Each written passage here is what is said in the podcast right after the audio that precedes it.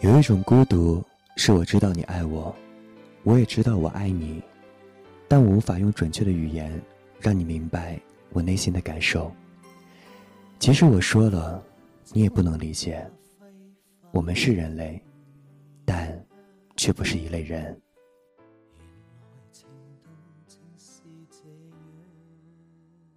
两对谈恋爱的朋友，一对总对我投诉，为什么他是对的？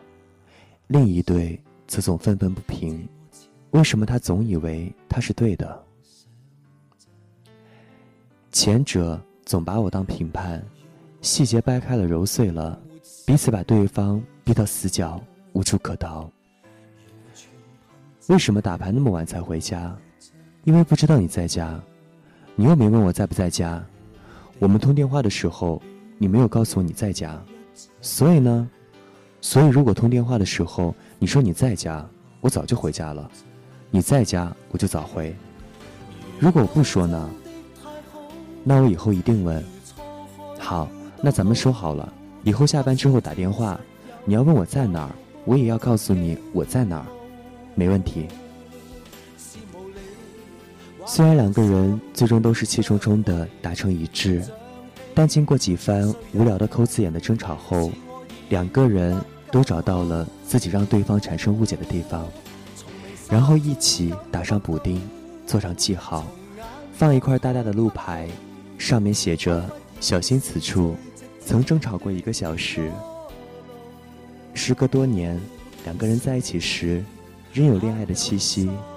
纵使他们用爱搭建了小屋，满是钢钉，可用他们自己的话来形容，却是年年加固。坚不可摧。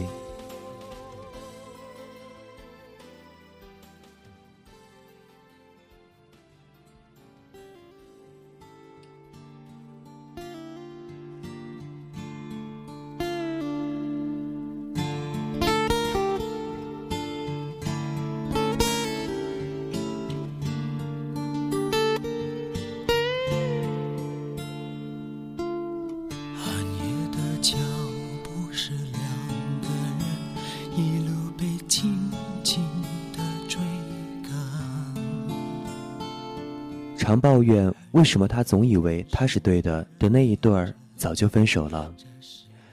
为什么他是对的？为什么他总以为他是对的？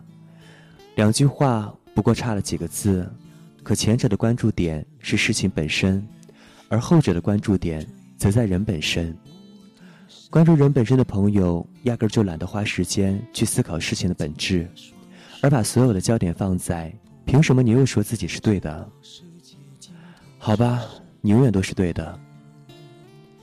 当恋爱中的感情全化为怒气发泄在对方身上，哪里还有一丝一毫的精力去研究事情的本身？究竟自己有没有问题？说来奇怪，从小到大，智商总要通过各种考试去证明和反省，试题不会出问题，公式不会出问题。要么是自己粗心，要么是自己蠢。接受智商高低这件事，人人都能驾轻就熟，可情商却没那么好证明。虽说一次又一次的恋爱总是失败，但失败后，人人都把原因归结到我不够有钱，他喜欢长得帅的，他太大男子主义。要不是被人劈腿，我们早就结婚了。总怪对方。自认正确而分手的那位朋友，又遇见了新的感情问题。他三十五岁，一路遇见的各色情感已有七八段，眼下又交往了小自己十几岁的九零后。他很郁闷地问我：“怎么办？相处都快半年了，对方至今也没正式跟我确定恋爱关系。”我问：“那你们关系怎么样？”他说：“还好，每天发短信，常常一起吃饭。”两个人出去旅游也是时有的事。我问：“是不是你喜欢对方比较多？”他说：“你怎么知道？”废话，只有一个人喜欢另一个人的时候，所有的细节和记忆才会朝有利于自己的方向构架。又发短信，又吃饭，又旅游。于是我直接问：“你跟他在一起的这些日子，一直都开心吗？”他愣住了，然后尴尬的回答：“多半时间不快乐。”他常不回短信，也不说为什么，吃饭也不怎么说话，旅行也喜欢一个人四处逛。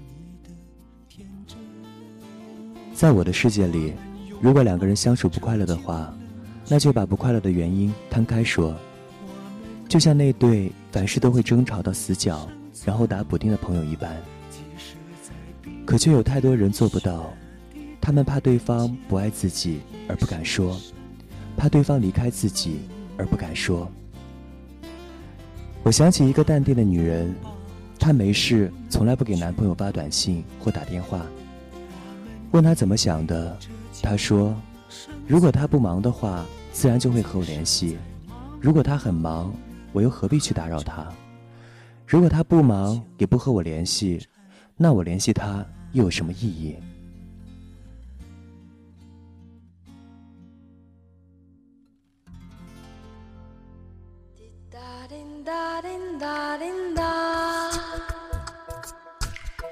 时针它不停在转动。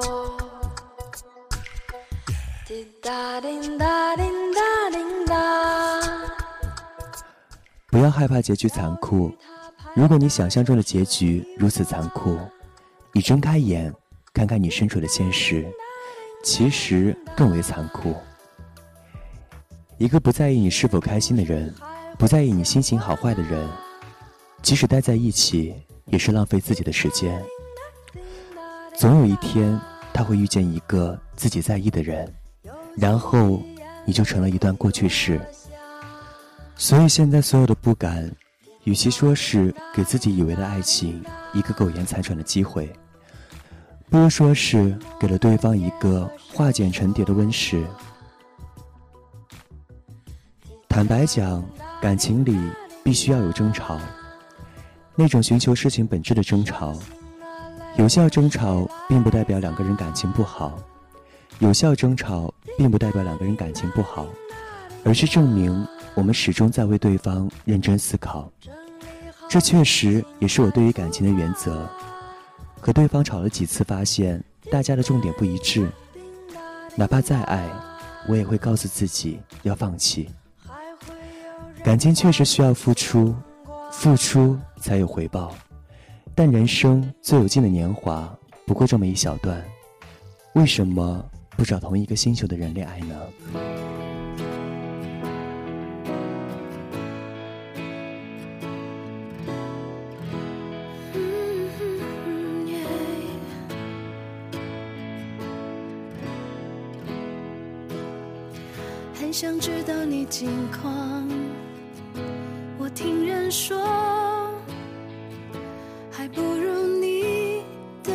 将。经过那段遗憾，请你放心，我变得更加坚强。世界